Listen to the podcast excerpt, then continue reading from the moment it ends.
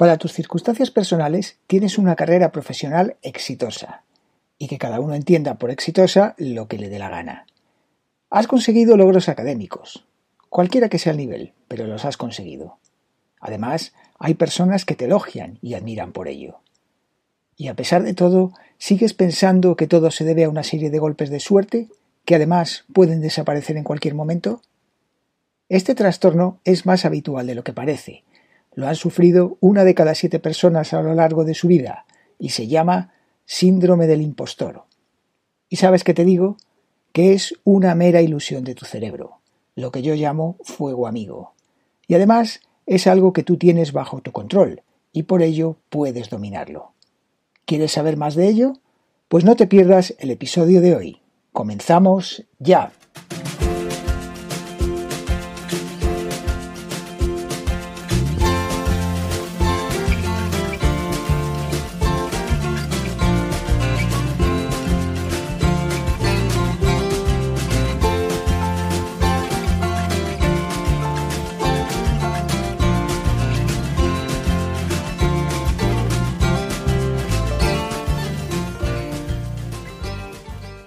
Buenos días a todos y bienvenidos al podcast ¿Y es esta tu mejor versión? El lugar en el que hablamos de los aspectos profesionales, físicos y mentales que te permitirán estar en disposición de alcanzar tu mejor versión. El creer que no eres tan competente como tu entorno te dice que eres puede ser un rasgo de humildad, algo que hoy en día está muy valorado y queda muy bien en cualquier evento social. Sin embargo, si se convierte en persistente, entonces podemos tener un problema que afecta tanto a mujeres como a hombres de distintas edades y condiciones y no hace falta haber alcanzado grandes éxitos para sufrirlo.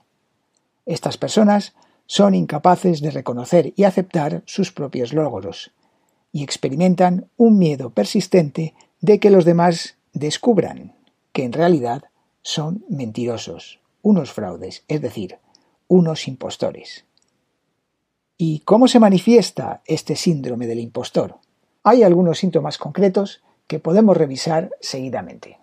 Primero, las personas que sufren este síntoma tienen una sensación de falta de merecimiento ante los éxitos obtenidos.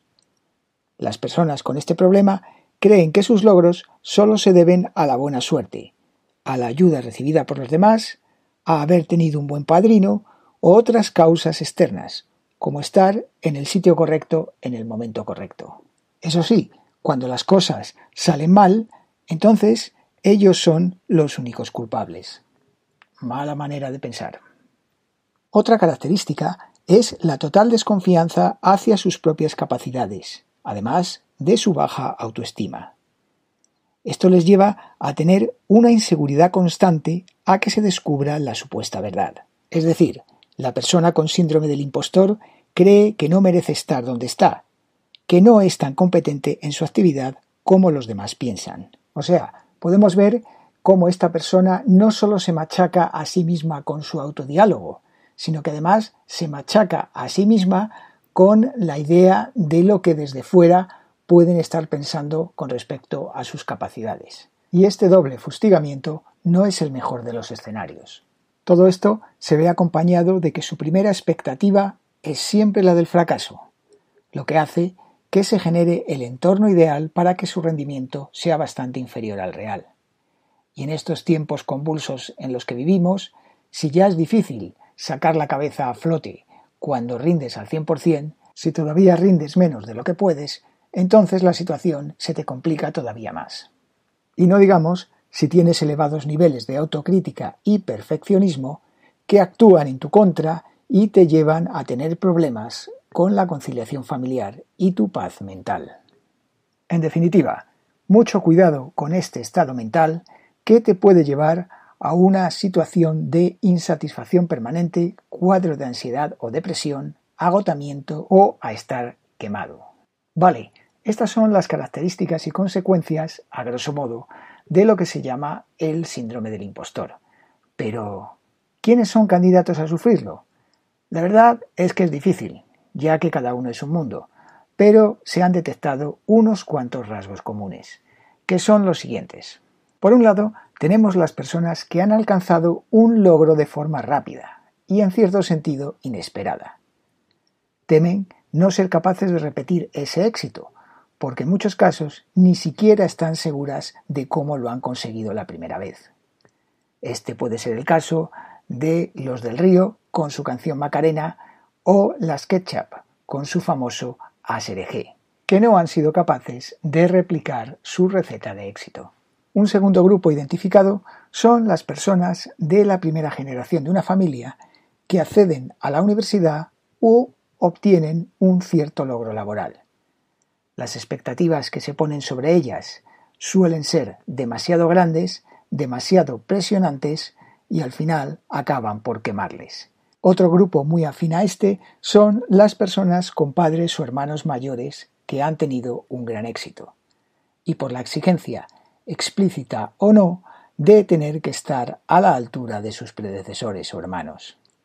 Aquí tenemos muchos ejemplos. Por ejemplo, Michael Douglas, cualquiera de los hijos de Beckham, Marc Gasol, la saga de los Matías Prats o cualquier otra persona que ya nazca con la obligación de tener que superar un récord establecido. Y por último, nos encontramos al grupo de candidatos compuesto por las personas que trabajan por su cuenta o en soledad, los que en muchos casos conduce a una excesiva autoexigencia al perder el feeling con el entorno, y esto produce que trabajen bajo baremos irreales al tiempo que nocivos. Y llegados a este punto, son tres las cosas que puedo sacar en claro, y son las siguientes. Primero, no te compares con otros, déjalos fuera de tu ecuación. Como ya dijimos en uno de los episodios, tus circunstancias, tu entorno y tu historia es única e intransferible. No tiene ningún sentido que la compares con la de otro. Ese otro habrá tomado sus decisiones a lo largo de su vida, que le han llevado a estar actualmente donde está, y tú habrás tomado las tuyas. Puede que hoy estéis coincidiendo en el tiempo, pero seguro que mañana ya tendréis itinerarios diferentes. Por otro lado, cada uno tiene su propia definición de éxito, y cada uno lo llega a alcanzar en un momento diferente de su vida. Algunos a los 20, otros a los 60 y otros, pues bueno, ya nacen con él. Tú sigue tu camino y deja que los otros decidan lo que quieren hacer con el suyo. Pero no hagas depender el éxito de tu camino de lo que consigan otros. Segundo, relájate. Relájate. No todo gira en torno a ti. Si mañana te abducen los extraterrestres, el mundo seguirá girando. Cuando sales a una pista de baile o te despelotas en una playa nudista, ni eres el centro de atención, ni nadie se fija en ti, ni a nadie le interesas. No asumas ni cargues en tu mochila una presión que tú solo te creas. Tu mundo interior gira en torno a ti y al único que tienes que rendir cuentas es a ti mismo. Y tres, te aseguro que todos estos tipos que ves por ahí en la televisión, en las redes sociales, con gran éxito, también sienten lo que tú sientes. Lo que ocurre es que lo disimulan mejor y seguramente también lo venden mejor, y además muchos de ellos siguen la estrategia del fake it till you make it, es decir, disimúlalo hasta que sepas cómo hacerlo. Si conocieses más detalles de la vida de todos esos que consideras mejores que tú, te darías cuenta que en el 90% de los casos son un montaje basados en un primer éxito, digamos, un momento de fortuna que han estado estirando a lo largo de toda su carrera. Lo mismo que les ocurrió a ellos, si te hubiese ocurrido a ti o tú hubieses estado en ese momento y en esa situación, también estarías ahora arriba. O sea, que no son nada mejores que tú. Simplemente estuvieron ahí cuando había que estar. Como dijo Carlos Sainz el domingo, por favor, no inventemos. Pues esto es todo por hoy. Nos vemos la semana que viene. Como siempre, Espero vuestros comentarios, ideas o propuestas y si os ha gustado, pues ¿por qué no recomendarlo? Gracias por escucharlo desde cualquiera de las plataformas que hayáis elegido y hasta la próxima semana.